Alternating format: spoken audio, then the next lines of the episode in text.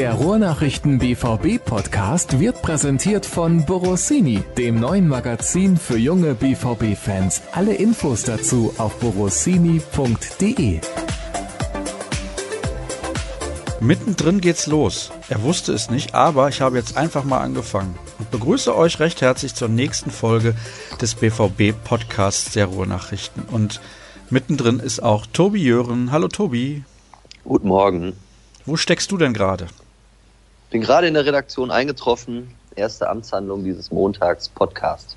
Ja, sehr gut. Das ist absolut löblich und ich bin tatsächlich zu Hause, sitze in meinem Arbeitszimmer und ich bin ja eigentlich unterwegs bei der Handball-Weltmeisterschaft. Nun ist es so, die Kollegen von Deutschland und auch ein paar andere spielen in Köln und da fahre ich dann jeden Tag hin von Solingen aus. Ein bisschen stressig, aber okay, da spart man ja auch den ein oder anderen Euro fürs Hotel und im eigenen Bett schlafen ist dann doch deutlich angenehmer. In ein paar ja, Tagen. Und A3 hm? und A3 Kölner Ring ja auch immer. Ja. Hat auch, hat auch immer Spaß. Ja, ich habe ja das Glück, ich fahre zu Uhrzeiten dahin, wo dann gar kein Verkehr mehr ist, beziehungsweise dann fahre ich wieder nach Hause, nämlich in der Regel nach Mitternacht. Also wer denkt, da ist man dann eine Stunde nach Spielende raus, der vertut sich und morgens beziehungsweise vormittags geht's eigentlich, weil dann die Rush Hour schon vorbei ist. Also von daher ist das absolut in Ordnung. Geht's in ein paar Tagen noch nach Hamburg und für ein Wochenende nach Dänemark, aber nächste Woche geht's dann ganz normal weiter. Normalerweise haben wir ja so Mitte, Ende der Woche Podcast-Aufzeichnungen, aber dieses Mal haben wir das ein bisschen nach vorne gezogen. Denn wir wollen natürlich sprechen über etwas Erfreuliches und das auch bald tun. Deswegen haben wir auch gedacht, da passt uns eigentlich der Montag ganz gut. Dortmund hat gewonnen mit 1 zu 0 in Leipzig. Das ist natürlich unser Thema des Tages und Hörerfragen gibt es auch und ganz ein wenig schauen wir voraus auf Hannover 96. Ich weiß nicht, ob André Breitenreiter schon entlassen ist, stand jetzt, aber da gibt es Gerüchte, beziehungsweise gab es, als ich zum letzten Mal online gewesen bin. Fangen wir aber an mit dem, was für Borussia Dortmund zunächst mal relevant ist. In Leipzig gewonnen und Marco Reus fiel da kurzfristig aus. Was war deine Erwartung in diesem Moment, als du gehört hast, der kann nicht spielen? Ja, meine Erwartung war, dass es natürlich die Aufgabe noch mal schwieriger macht. Also ich bin jetzt nicht so ein, so ein Apokalyptiker, der sagt, wenn Marco Reus nicht spielen kann, dann müssen wir gar nicht erst irgendwie anpfeifen. Also so habe ich es jetzt nicht gesehen, aber ich hatte natürlich die Eindrücke aus den Testspielen, aus dem Trainingslager und ja, müssen wir nicht drum herum reden. Also dass das ein Verlust ist und dass das jetzt unbedingt den Optimismus nicht, nicht gesteigert hat vor dem Spiel, das ist auch klar. Ähm, der BVB hat es dann aber gut gemacht gerade in der ersten Hälfte wirklich auch bis zum 1 zu 0 vor allem wirklich richtig gut gespielt, auch verdient in Führung gegangen. Erste halbe Stunde fand ich, fand ich richtig stark. Ja, und in der zweiten Halbzeit wurde es dann ein Spiel auf Messerschneide. Das hätte 1-1 ausgehen können, das hätte auch 2-0 ausgehen können. Und der BVB hat es dann über die Zeit gebracht, über die Ziellinie gebracht und, glaube ich, einen ganz, ganz wichtigen Dreier eingefahren. Nicht nur wegen der drei Punkte tatsächlich, sondern auch wegen dieses Gefühls, in die, in die Rückrunde zu starten, erfolgreich in die Rückrunde zu starten. Und auch diesen ersten Angriff, wenn man denn so will, der Bayern gekontert zu haben. Auch wenn da natürlich offiziell jeder sagt, dass das keine Rolle spielt. Ich glaube, böse ist man nicht drum, dass die Schlagzeilen heute positive sind für Borussia Dortmund und nicht die, die dann irgendwie dahin gehen, wie der BVB wackelt oder die Bayern rauschen heran oder was weiß ich, was hätte stehen können. Ja, also um Gottes Willen, wer sagt, dass das keine Rolle spielt, dass die Bayern in Hoffenheim gewonnen haben, der erzählt Blödsinn. Ja, ich glaube auch. Also man kann sich ja davon nicht komplett frei machen. Also wir machen es nicht als Journalisten, wir gucken ja auch drauf und natürlich guckst du als Fußballer drauf. Also bin ich fest von überzeugt und versuchst natürlich von Spiel zu Spiel zu denken, versuchst natürlich deine Hausaufgaben zu erledigen. Aber nichtsdestotrotz freust du dich natürlich entweder, wenn, wenn die Bayern in Hoffenheim was liegen lassen, was nicht passiert ist. Und genauso denkst du dir wahrscheinlich auch, Junge, Junge, gewinnen da so souverän, treten so auf. Also das senkt ja den Druck nicht für so ein Spiel in Leipzig, wo ja eh schon ordentlich Dampf auf dem Kessel ist. Also insofern war die Erleichterung, glaube ich, sehr, sehr groß, dass es eben trotz der Personalnot und trotz des komplizierten Gegners gereicht hat für einen erfolgreichen Rückrundenstart. Als Axel Witzel diesen Ball annahm nach der Ecke, habe ich gedacht, der knallt den jetzt unter die Latte. War ein richtig geiles Tor. Ja, ist natürlich wirklich ein, ein, Strahl gewesen. Also das ist dann irgendwie Sekt oder Selters. Entweder der fliegt in Richtung Gästeblock oder der knallt halt so unters Dach. Coole Hütte. Ich glaube, das ist dann so das, wo man als Fußballer irgendwie in dem Moment, wo man den Ball trifft, schon weiß, okay, der fliegt jetzt mit 7000 kmh irgendwie rein. Und so ist es ja dann auch passiert. Ist das für dich eine insgesamt gute Leistung gewesen von Borussia Dortmund? Auf jeden Fall. Also ich fand es ein, ein, gutes Spiel. Ich war mit der Krampe da. Wir saßen auf der Tribüne oben und haben, haben uns angeguckt und haben gesagt, das ist schon richtig intensiv. Also es geht sehr, sehr zur Sache. Das ist dann manchmal ein bisschen zu oder auf Kosten der Attraktivität, weil natürlich auch Leipzig extrem hoch presst, extrem zweikampfstark, extrem griffig einfach ist. Die versuchen natürlich auch ein super ekliger, unangenehmer Gegner zu sein und haben das ja über weite Strecken auch geschafft. Also da ist dann jetzt nicht immer nur spielerischer Glanz angesagt, aber ich fand es bemerkenswert tatsächlich, wie, wie der BVB das angenommen hat, trotz der Personalnot, dass sie auch mit dieser wieder neu formierten Viererkette, Abdu Diallo ja zurückgekehrt nach Verletzungspause, Julian Weigel, wie schon gegen Gladbach, wieder in der Innenverteidigung gespielt. Ömer Toprak war ja dann auch kurzfristig noch ausgefallen oder relativ kurzfristig Ende der vergangenen Woche, was dann die Abwehrsorgen auch nochmal hat größer werden lassen. Und ich sag mal so, diese ganzen Begleitumstände, die Bayern gewinnen so souverän in Hoffenheim, der Kapitän fällt kurzfristig aus, du spielst mit so einer Notinnenverteidigung dann so aufzutreten und gerade die ersten 30 Minuten auch das Spiel so zu dominieren, das fand ich beeindruckend. In der zweiten Hälfte hat Leipzig dann natürlich das Risiko und auch den Druck deutlich erhöht und klar, Roman Bürki hält dann, hält dann zwei, drei überragend, der letzte Kopfball, der fliegt knapp am Tor vorbei. Das war dann vielleicht auch das nötige Glück, aber nichtsdestotrotz fand ich, war es kein unverdienter Sieg. Der BVB hat auf der anderen Seite eben selber das 2-0 verpasst habe ich eben schon gesagt, stand auf Messerschneide. Aber ich finde insgesamt ein sehr intensives, auch ein gutes Fußballspiel gewesen und mit einem guten Ausgang und mit, ich glaube auch mit keinem unverdienten Ausgang für Borussia Dortmund.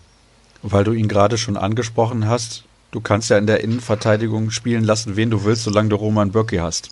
Ja, der hat natürlich schon einen sehr, sehr guten Lauf, hat ja dann diesen einen Schreckmoment drin, als er, als er wegrutscht und dann volles Risiko gehen muss gegen, gegen Timo Werner, dann aber den Ball spielt und selber nach dem Spiel zu uns Journalisten in der Mixzone gesagt hat, ja, wahrscheinlich wäre das letztes Jahr nicht gut gegangen. Und das klappt jetzt dieses Jahr. Also der hat natürlich wirklich keine Beulen drin und wenn dann doch mal so ein, so ein kleiner Wackler da ist, dann kriegt er ihn halt eben wieder repariert. Und er ist natürlich wirklich ein, ein überragender Schlussmann. Und ich glaube, dass das ein ganz, ganz entscheidender Faktor ist. Also jetzt im, im Meisterschaftskampf, also einen guten Torwart zu haben, auf den du dich verlassen kannst und immer auch zu wissen, du hast hinten einen noch zwischen den Pfosten stehen, der, der dir vielleicht auch mal eben so einen Sieg festhalten kann, wie es jetzt am Samstag wieder der Fall war.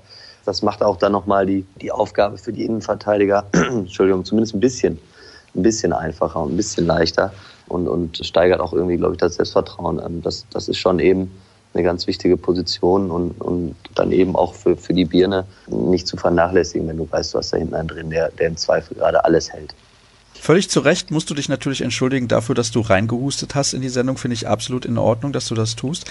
Ich möchte darauf hinweisen, dass übrigens Borussia Dortmund die beste Defensive der Liga stellt. Da wird ja fast gar nicht drüber gesprochen. Alle sprechen über diese grandiose Offensive, aber 18 Gegentreffer, klar, haben auch Gladbach und Leipzig bislang kassiert, die Bayern 19.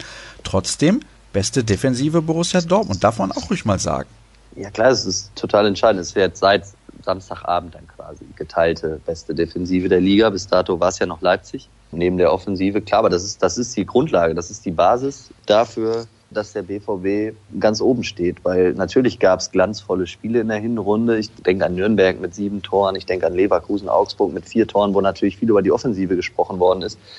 Aber Fakt ist ja auch, dass der BVB ganz, ganz viele enge Spiele gewonnen hat mit einem Tor. Und da ist es dann am Ende natürlich vor allen Dingen ausschlaggebend, dass du eben auch mal in der Lage bist, so ein Spiel wie jetzt am Samstag, wo, wie gesagt, die Begleitumstände kompliziert sind und dass sie dann mal ein Tor reicht. Nach einer Standardsituation, der BVB ist nämlich nicht nur die beste Defensive oder stellt nicht nur die beste Defensive der Liga, sondern erzielt auch die meisten Tore nach Standards. Also bei allem spielerischen Glanz, über den wir sprechen, da sind halt auch so, so ganz einfache Elemente im Spiel. Und ich glaube, dass es diese Kombination ist, die den BVB an die Tabellenführung gespült hat und im Moment auch da oben hält.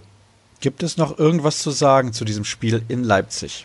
Ja, wenn überhaupt nur dann, dass es eben, ich glaube, abgesehen von den drei Punkten wirklich vielleicht so eine etwas höhere Bedeutung hatte. Man soll es auch nicht zu hoch hängen, weil am Ende gibt es natürlich dafür auch nur drei Punkte, aber ich glaube, dass es, dass es für, für den Kopf und für die, ich sag mal so, für das, für das Nervenkostüm ein unheimlich wichtiger Erfolg war, der jetzt vielleicht auch noch ein bisschen mehr Bedeutung hat, als wenn das am, am dritten oder am vierten Spieltag der Rückrunde passiert. Dann können wir jetzt zu den Hörerfragen kommen und ich starte mit folgender. Kann Julian Weigel nach den zwei Top-Leistungen als Innenverteidiger auch in den nächsten Wochen trotz der Rückkehr von Toprak und Sagadu eine echte Option für die Startelf sein? Interessant. Das weiß am Ende nur Lucien Favre und das wird mit Sicherheit auch ein bisschen davon abhängen, wie lange es bei den anderen noch dauert. Also umso häufiger Julian Weigel die Chance bekommt und sie dann vielleicht auch nutzt, so überzeugend zu spielen, wie er es gegen Gladbach gemacht hat und wie er es auch gegen Leipzig jetzt gemacht hat, dann ja, vielleicht nimmt man ihn dann irgendwann als Trainer, wie sagt man das jetzt richtig, immer ungerner oder immer weniger gerne wieder raus aus der, aus der Mannschaft. Aber eigentlich glaube ich, stand jetzt noch, dass es eben nur eine Interimslösung ist, weil eben die Kandidaten, die wir jetzt gerade aufgezählt haben, also sprich gerade dann Axel Sagadou, äh, natürlich in der Hinrunde auch wirklich sehr überzeugend gespielt haben. Und wenn man da die Chance hat, die wieder reinzubringen, weil die natürlich auch gerade was, was so Lufthoheit angeht, also Kopfballspiel und so ein bisschen Zweikampfrobustheit, nochmal eine andere Präsenz und auch eine andere Qualität ausstrahlen, als Julian Weigel das äh, in der Innenverteidigung tut, weil es eben nicht seine, seine angestammte Position ist. Also ich glaube, wenn, wenn dann irgendwann wirklich wieder die Möglichkeit da ist, zum Beispiel mit Abdou Diallo und mit Danaxel Sagadu zu spielen, dann würde ich Stand jetzt davon ausgehen, dass Lucien Favre diese Lösung präferiert. Bei Manuel Akanji, wie gesagt, da muss man ja jetzt wirklich abwarten, wie dieser konservative Behandlungsverlauf und der Heilungsverlauf wie der irgendwie vonstatten geht. Der wäre natürlich direkt wieder ein Kandidat für die erste Elf, wenn er denn belastbar wäre, aber das ist er nicht.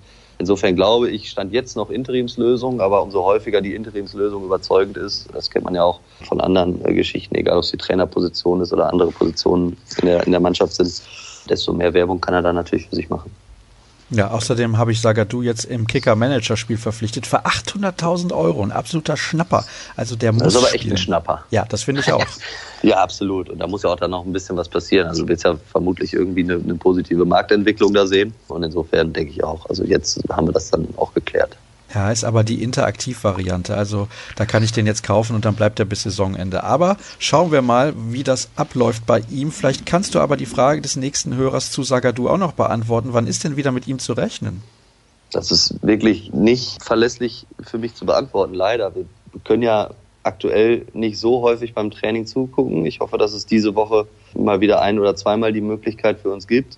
Jetzt war es ja dann auch letzte Woche noch so, dass das Ömer Toprak dann nicht trainierte bei dem einen Training am Donnerstag, das wir verfolgen durften. Dann hieß es, das sei aber nicht unbedingt ungewöhnlich, dass ein Spieler dann auch mal nicht mit draußen auf dem Platz ist, sondern nur drinnen trainiert. Am Ende fehlte er dann doch. Also da wird natürlich auch von Seiten des Vereins so eine Geheimniskrämerei betrieben, die ich, wenn ich es jetzt persönlich sagen darf, für irgendwie nicht nachvollziehbar erachte. Aber das macht es natürlich für uns nicht leichter, wirklich verlässliche Informationen zu erhalten, wie es da um mögliche Fitnesszustände ausschaut. Ich glaube schon, dass dann Axel Sagadou aber jetzt in den, in den kommenden Wochen wieder ein Kandidat für die erste Elf ist. Ich weiß nicht, ob das jetzt zum Beispiel gegen Hannover schon der Fall ist oder dann eine Woche später in Frankfurt. Aber also man kriegt ihn, glaube ich, und das ist ja eigentlich auch eine wichtige Information, jetzt vor allen Dingen zu den englischen Wochen glaube ich, wieder auf Flughöhe. Also wenn es dann losgeht mit Pokal gegen Werder, auch Champions League dann eine Woche drauf gegen Tottenham, sprich wenn wieder im drei oder vier Tagesrhythmus gespielt wird und man auch wieder mehr Alternativen braucht, dann sollte dann Axel Sagadou wieder voll belastbar sein. Willst du tatsächlich das Training anschauen, wenn es da arschkalt ist? Ja gut, das ist unser Job und ich bin natürlich dankbar für die Eindrücke, die ich da, die ich da kriegen kann. Ähm, oh. Insofern freue ich mich dann lieber über Training in der Kälte und ziemlich warm an, als in der Redaktion zu sitzen und zu grübeln, wer da eventuell gerade in Brakel über den Rasen läuft. Ja, das ehrt dich natürlich. Ich finde übrigens, das ist keine Geheimniskrämerei, sondern das ist Verarsche der Journalie. Aber das ist nur meine persönliche ja, Meinung. Ja, das ist irgendwo, irgendwo dazwischen, ist es mindestens. Dann hätten wir das auch geklärt. Andreas würde gerne wissen, beziehungsweise er sagt, ich halte es für falsch, Julian Weigel gehen zu lassen. Will er überhaupt gehen? Ansonsten habe ich zurzeit nichts zu meckern, wer ohne Innenverteidiger und Kapitän so gewinnt. Was soll da noch kommen? Also was ist jetzt die Frage? Das mit Julian Weigel oder was soll da noch kommen? Weil das, also glaube, was soll Weigel. da noch kommen ist, okay. Was soll da noch kommen, ist auch schwierig. Also es läuft natürlich wirklich gut und es ist jetzt auch wieder gut angelaufen. Dann warten wir das jetzt einfach mal ab, um das vorwegzunehmen.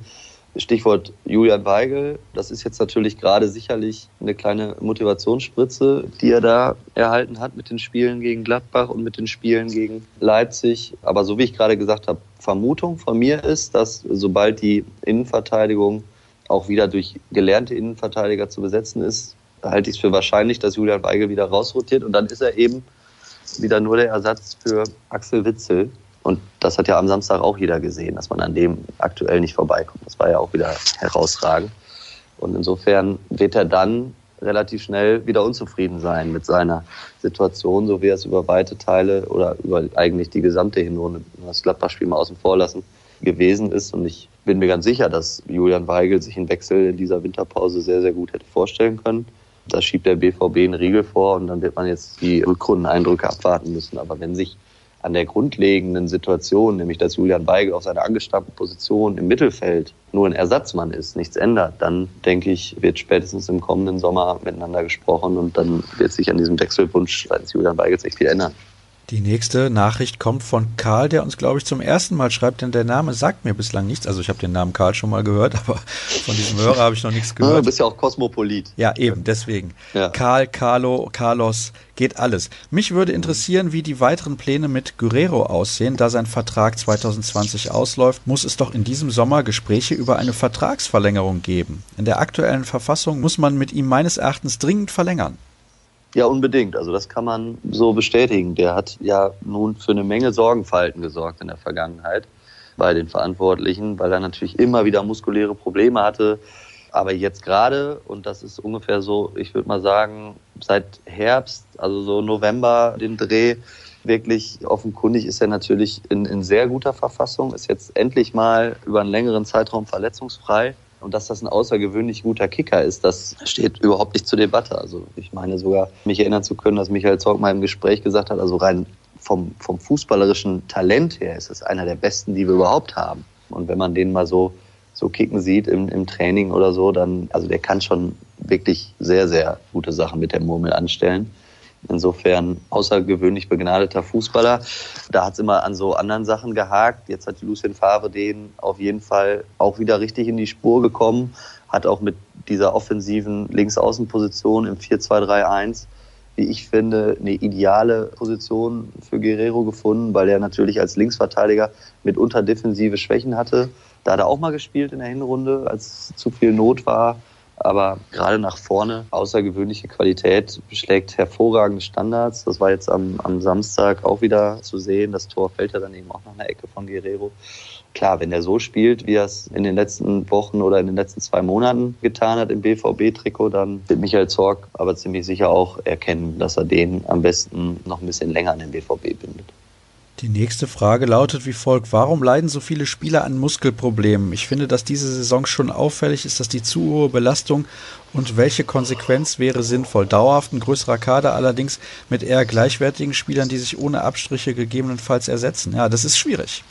Ja, es ist echt kompliziert. Ich weiß auch nicht, jetzt so aus dem Stegreif bin ich ehrlich, ob es jetzt dieses Jahr oder diese Saison besonders viele Muskelverletzungen sind. Also ich finde, es geht eigentlich. Also Ne? Marco Reus jetzt umgeknickt, das ist nichts. Akanji hat Hüfte, das ist auch nichts Muskuläres. Gut, Toprak ist jetzt mal mit muskulären Problemen raus und, und Paco Alcas hatte auch immer mal wieder Probleme. Also vom Bauchgefühl her, ohne es jetzt aber irgendwie verifizieren zu können, habe ich den Eindruck, dass es diese Saison eher weniger ist als in den Vorjahren. Insofern kompliziert zu beantworten. Und was den Kader angeht, also der BVB ist ja auf sehr, sehr vielen Positionen, würde ich sagen, mindestens doppelt stark besetzt. Und insofern der Kader ist groß und es gibt auch natürlich den einen oder anderen Unzufriedenen, tatsächlich nicht so einfach zu beantworten. Hat Hakimi den Kampf um die Linksverteidigerposition jenseits der Rotation gewonnen? Was waren wohl die Gründe dafür, dass er gegen Leipzig gespielt hat? Die Schnelligkeit trotz der defensiven Schwächen, die ja gerade gegen RB Probleme hätte bringen können, fragt Pierre. Also er hat jetzt zumindest Samstag den Vorzug erhalten, das hat ja jeder gesehen. Marcel Schmelzer wäre fit gewesen, hätte spielen können. Dort die ganze Wintervorbereitung absolviert. Insofern glaube ich schon, dass Hakimi durch die Leistung in der Hinrunde sich irgendwie halt unverzichtbar gemacht hat. Hat das jetzt am Samstag so lala gelöst, also hatte schon bessere Spiele, hatte nicht den Zug nach vorne, hat aber auch eine Menge mit defensiver Arbeit zu tun gehabt. Da hat er natürlich noch Luft nach oben. Also ich glaube, dass man auch da jetzt mal abwarten kann, wenn die englischen Wochen wieder anstehen, wie es dann läuft, weil Hakimi natürlich den großen Vorteil hat, dass er sowohl rechts mal spielen kann und Lukas Piszczek vielleicht eine Pause bekommen kann, als eben auch links, so dass man jetzt die zwei Außenverteidigerpositionen wirklich ganz, ganz variabel besetzen kann durch Hakimi, Piszczek und Schmelzer. Ja, aber ich denke, dass er wahrscheinlich gerade jetzt am nächsten Samstag gegen Hannover auch wieder spielen wird. Ein Gegner, der, der auch natürlich eher defensiver ausgerichtet sein wird als RB Leipzig. Insofern zumindest jetzt gerade aktuell, glaube ich, hat er die Nase vorne. Dann hätten wir das auch geklärt. Die nächste Frage lautet, Kommt zunächst auch von Pierre und dann noch von einem anderen Hörer. Die Entwicklung von Birki ist extrem stark. Woran liegt das? An dem Torwarttrainer, der zu den modernsten in Europa gehört, wie der Kicker schreibt, oder an dem bei Sky genannten Mentalcoach? Oder hat sich Birki einfach an den BVB gewöhnt? Und der nächste Hörer würde gerne wissen, trainiert Kleinsteiber so viel anders als de Bär? Birki spielt wie ausgewechselt. Also ich glaube, Tobi, du kannst da ruhig mal ehrlich sein. Teddy de Bär war viele Jahre ein sehr, sehr guter Torwarttrainer, aber anscheinend macht das dann noch schon mal einen Unterschied aus ja, war ja auch der ausdrückliche Wunsch von Roman Bürki mit Matze Kleinsteiber zu arbeiten. Ich kenne Matze sehr lange jetzt mittlerweile schon, auch aus der Zeit, als ich noch beim BVB 2 berichtet habe und Matthias noch der Torwarttrainer von Daniel Farke zum Beispiel war in der U23. Insofern, aber ist es ja trotzdem auch so, dass, dass Matthias Kleinsteiber ja schon zum Ende der Zeit von Teddy de Beer mit im Torwarttrainerteam war. Ich habe da mit ihm auch mal drüber gesprochen und natürlich sagt ja auch jeder Torwarttrainer, hat seine Abläufe, hat seine Philosophie und die haben mit Sicherheit im Sommer auch ein bisschen was, was geändert. Dadurch, dass, dass Matze jetzt eben hauptverantwortlich ist fürs Torwarttraining, trifft er jetzt auch die Entscheidungen. Ich glaube, dass es aber auch nur die halbe Wahrheit ist. Also ich halte auch Matthias Kleinstaber für einen sehr, sehr guten Torwarttrainer, der vor allen Dingen ein unheimlich gutes Vertrauensverhältnis hat zu, zu seinen Torhütern, also zu Roman Bürki, aber auch zu Marvin Hitz und zu Erik Ölschlägel.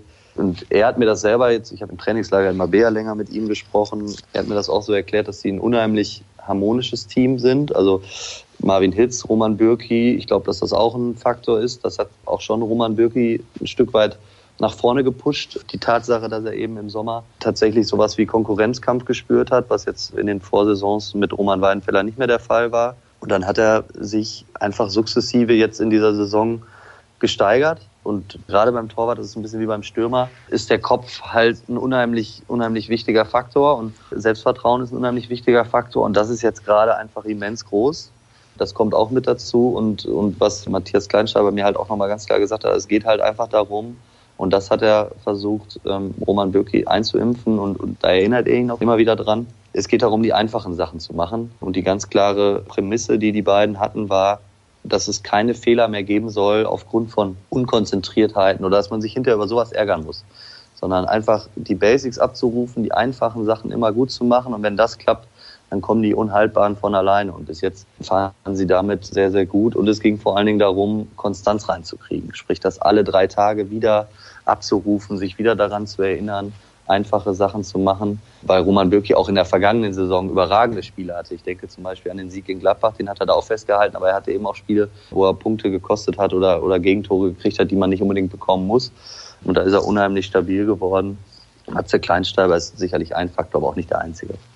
Die nächste Frage kommt von Gregor, der übrigens schreibt, gerade noch so reingequetscht, ich entschuldige mich für die unsaubere Fragestellung. Hm. Naja, da hat jemand ganz schön Respekt vor uns hier. Gibt's doch gar nicht. Also, auf den Außenverteidigerpositionen wird man in nächster Zeit tätig werden. Pischo wird demnächst seine Karriere beenden, Schmelle ebenfalls und ich gehe stark davon aus, dass man Hakimi nicht bekommt. Klostermann von RB hat mich überzeugt. Wie schätzt ihr ihn ein? Wäre er ein Kandidat? Fand ich jetzt gar nicht so unsauber übrigens.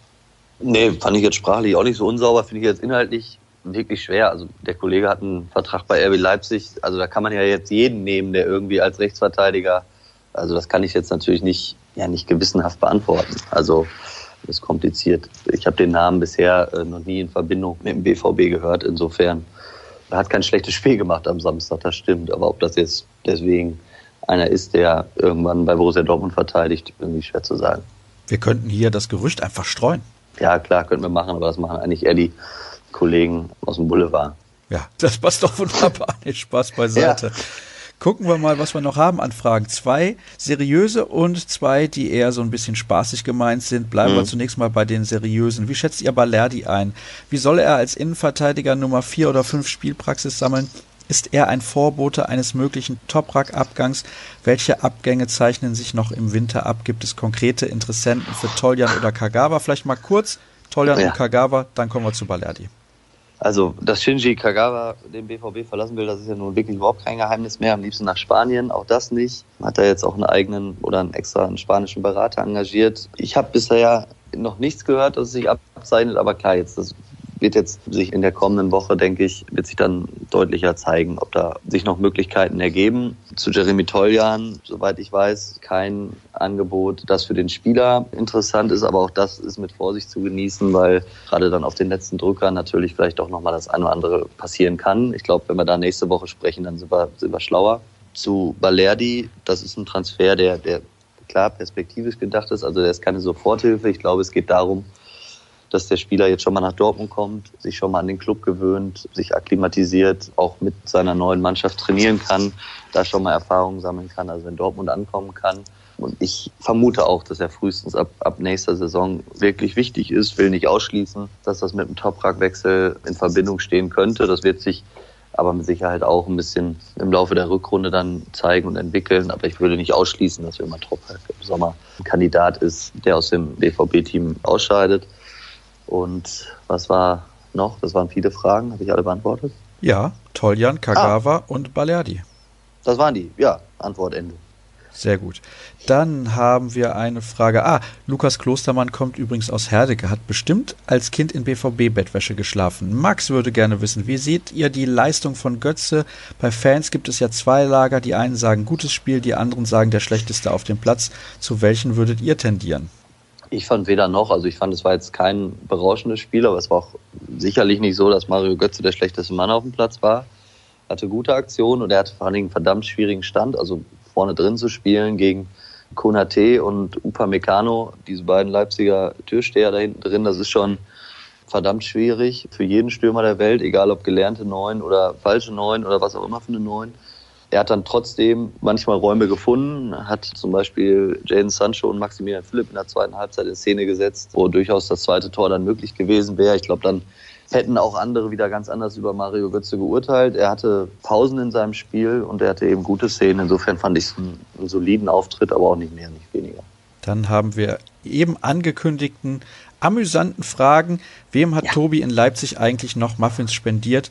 Und ja, dann hätte ich natürlich auch gerne einen.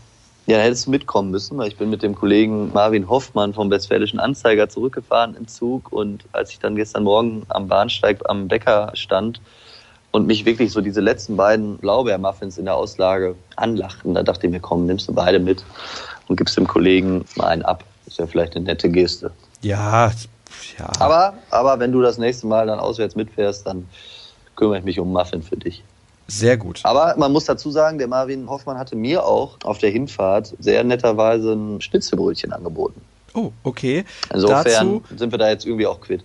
Kann ich allerdings auch sagen, dass ich zuletzt ja häufiger mal Haribo den Kollegen mitgebracht habe. Wir haben in Soling hier eine Haribo-Fabrik und dementsprechend habe ich mich da sehr kollegial gezeigt. Ich weiß aber nicht, das hast du anscheinend gar nicht mitbekommen oder schon verdrängt, ne? Doch, ich habe das mitbekommen. Ich habe es jetzt gerade nicht akut auf dem Schirm gehabt, als ich über Schnitzelbrötchen und Muffins sprach. Aber jetzt, wo du mich daran erinnerst hast, vielen Dank. Es ist mhm. wieder sehr, sehr gegenwärtig. Ja, das wollte ich aber auch meinen. Und dann haben wir noch eine letzte Frage. Wer strickt die Wollmütze für Tobi?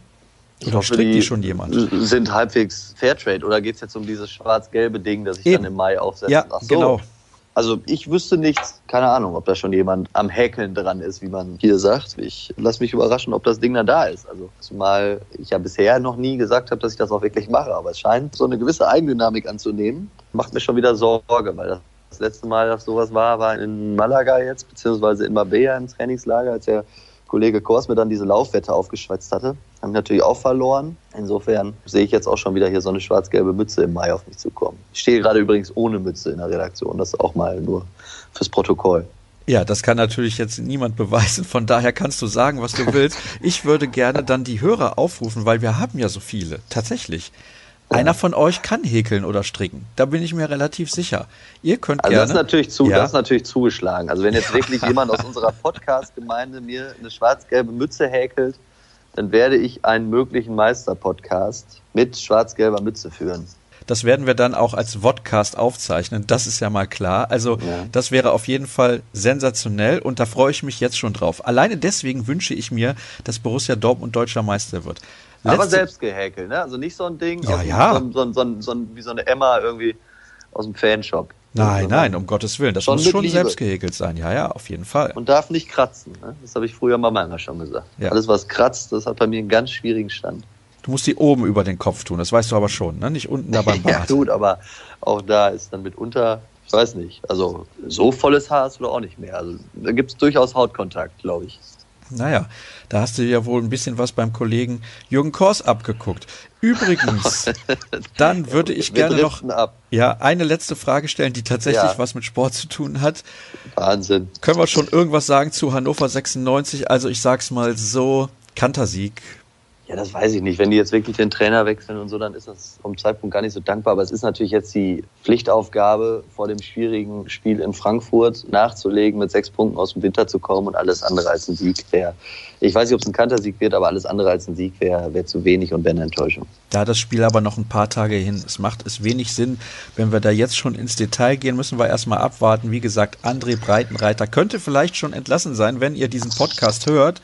Deswegen entschuldigt, wenn wir das nicht mit einbinden konnten konnten. Und ansonsten hören wir uns dann ja nächste Woche wieder, um hoffentlich über einen Kantersieg gegen Hannover 96 zu sprechen. Da gibt es ja noch eine offene Rechnung vom Hinspiel, das nur 0 zu 0 ausging. Und ich denke, der BVB hat doch starkes Interesse daran, auf sein nächstes Heimspiel, das erste dann 2019, für sich zu entscheiden. Alle weiteren Infos gibt es ansonsten unter ruhrnachrichten.de bei Twitter sind die Kollegen zu finden, beziehungsweise der, der heute zu Gast war, unter @tobijören oder @rnbvb natürlich auch sehr interessant. Wenn ihr meint, ihr müsst den Mist lesen, den ich dort verbreite, könnt ihr das tun unter Sascha Start. Das war's für diese Woche. Kann ich nicht empfehlen. Ja, ja, ich freue mich, dass ja. du so viel Respekt gegenüber den ja. Kollegen zeigst. Eben schon die Süßigkeiten quasi negiert, die ich geschenkt habe und jetzt auch noch sowas. Naja, also folgt nicht Ed Tobi Jören, folgt lieber mir. Danke fürs Zuhören. Bis nächste Woche. Tschüss.